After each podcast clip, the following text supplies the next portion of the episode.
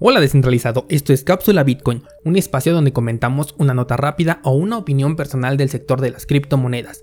Yo soy Daniel Vargas, fundador de cursosbitcoin.com, y hoy te voy a platicar del periodo de desilusión en el que podemos entrar. Así que ven, acompáñame, vamos a descentralizarnos. Hoy es jueves 14 de mayo del 2020 y mientras grabo este episodio parece que el precio de Bitcoin comienza un movimiento de recuperación ya que se está posicionando por encima de los 9 mil dólares por moneda algo que ya habíamos hablado el día lunes en este espacio. Hasta ahora el precio no ha superado los 9200 todavía, que sería el punto que considero clave para ver si hacemos un intento más por superar ese nivel psicológico de los 10 mil dólares y confirmando el escenario que planteábamos también el lunes pasado. Ya sea que se llegue a este punto y no se supere o bien que sin llegar a los 10.000 comencemos a ver ya una caída, una corrección, esto podría verse como un punto de desilusión. ¿Qué significa esto? Cuando ocurrió el halving de Litecoin el año pasado, el precio se mantuvo con cierta estabilidad por un par de semanas para terminar finalmente cayendo en un movimiento que para algunos pudo ser sorprendente y para otros totalmente esperado. Y es que entre más conocemos el entorno, más nos damos cuenta de que se debe de comprar en el rumor y vender en la noticia. Si damos un par de pasos hacia atrás, Litecoin tuvo un incremento en su precio que culminó justamente el día del halving. Pero hay muchas personas que lo hacen al revés, consideran que el halving es el punto de arranque del movimiento alcista y entran o bien un par de días antes o bien después de ocurrido el evento. Obviamente la caída en el precio del Litecoin representa una desilusión por parte de los inversionistas recién llegados y que estaban motivados por el halving quienes estuvieron vendiendo con pérdida y dándole ganancia a aquellos que sí invirtieron meses antes. Lo mismo puede pasar en esta ocasión con Bitcoin y es que según un artículo publicado esta semana, el número de direcciones Bitcoin con saldos entre .01 y .1 Bitcoins incrementó de manera exponencial después del halving. Lo mismo ha sucedido con las direcciones que tienen entre .1 y 1 Bitcoin.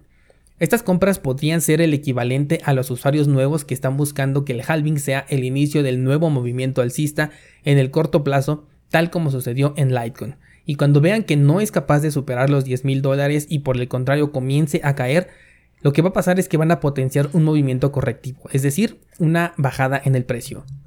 Bitcoin todavía nos puede llegar a dar la sorpresa y hay muchos inversionistas que todavía están esperando que llegue a 13.000 o más.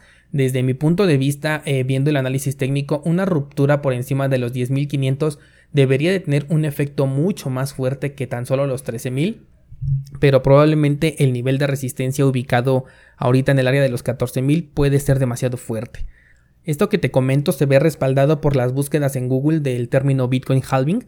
Las búsquedas en los últimos dos meses han superado de manera exponencial a las que se tuvieron en el año 2016, año en el que ocurrió el halving pasado. Y este crecimiento exponencial corresponde únicamente al mes de abril y los 11 días de mayo previos al evento principal de Bitcoin. Pero de verdad es exponencial. De hecho, te voy a dejar el enlace en las notas de este programa para que pases a ver el gráfico y veas cómo es 5 veces mayor el número de búsquedas en el año 2020 que en el 2016. Obviamente también hay que considerar que el nivel de adopción hoy en día es mucho mayor que el que existía hace 4 años. Esto sugiere que en estos meses entraron muchos inversionistas al entorno motivados por el evento y la pronta recuperación del precio que tuvimos después del crash de Bitcoin que justo se dio en estos meses podría estar confirmando esta hipótesis.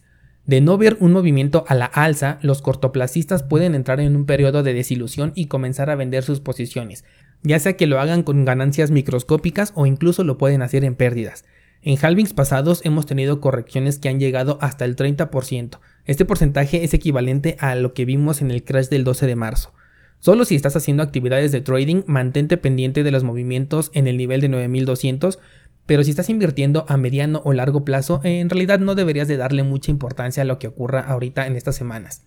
También he visto eh, esta semana muchas altcoins tuvieron movimientos positivos, lo cual me hace pensar que cierta parte de Bitcoin se está moviendo hacia las demás criptomonedas. Pude ver esta semana a BAT con un movimiento eh, muy interesante, a NIO incluso a Redcoin que hasta les compartí por Instagram que hay que estar muy pendientes con esta shitcoin, sobre todo porque pertenece a una de las criptomonedas de las que te hablo en el curso de staking de criptomonedas y rompiendo el canal como ahorita lo está haciendo, tiene un potencial increíble, incluso puede dar un incremento de hasta 1000%. No es una recomendación de inversión, si tú quieres entrar aquí mejor primero chécate la clase de staking de criptomonedas para que tengas bien completo el panorama de lo que te estoy hablando porque si no tienes bien completo todo este contexto, te puedes quedar atorado en una criptomoneda que puede pasar más de un año entero en completo reposo. Así que si tú eres parte de aquellos que se están desilusionando porque después del halving el precio no subió, no caigas en el error de vender en pérdida o con una microganancia. Cuando uno invierte siempre hay un punto en el que se tiene que estar en rojo y aceptar una pérdida solamente es razonable cuando se comete un verdadero error como el que te estábamos platicando el día de ayer eh, con el señor Warren Buffett. Pero invertir en este punto y ver una corrección no es para nada un error porque todavía tenemos mucho camino por delante, estamos prácticamente a la mitad del máximo histórico, entonces tienes todavía muchas oportunidades de conseguir una ganancia. Así que si tienes aquí un poco de duda de saber si te quedas con tu posición o si la tienes que vender porque a lo mejor viene una corrección, yo lo que sugeriría, sin que sea una recomendación de inversión, es que simplemente te quedes con tu posición y si ves una caída, pues aproveches para volver a comprar.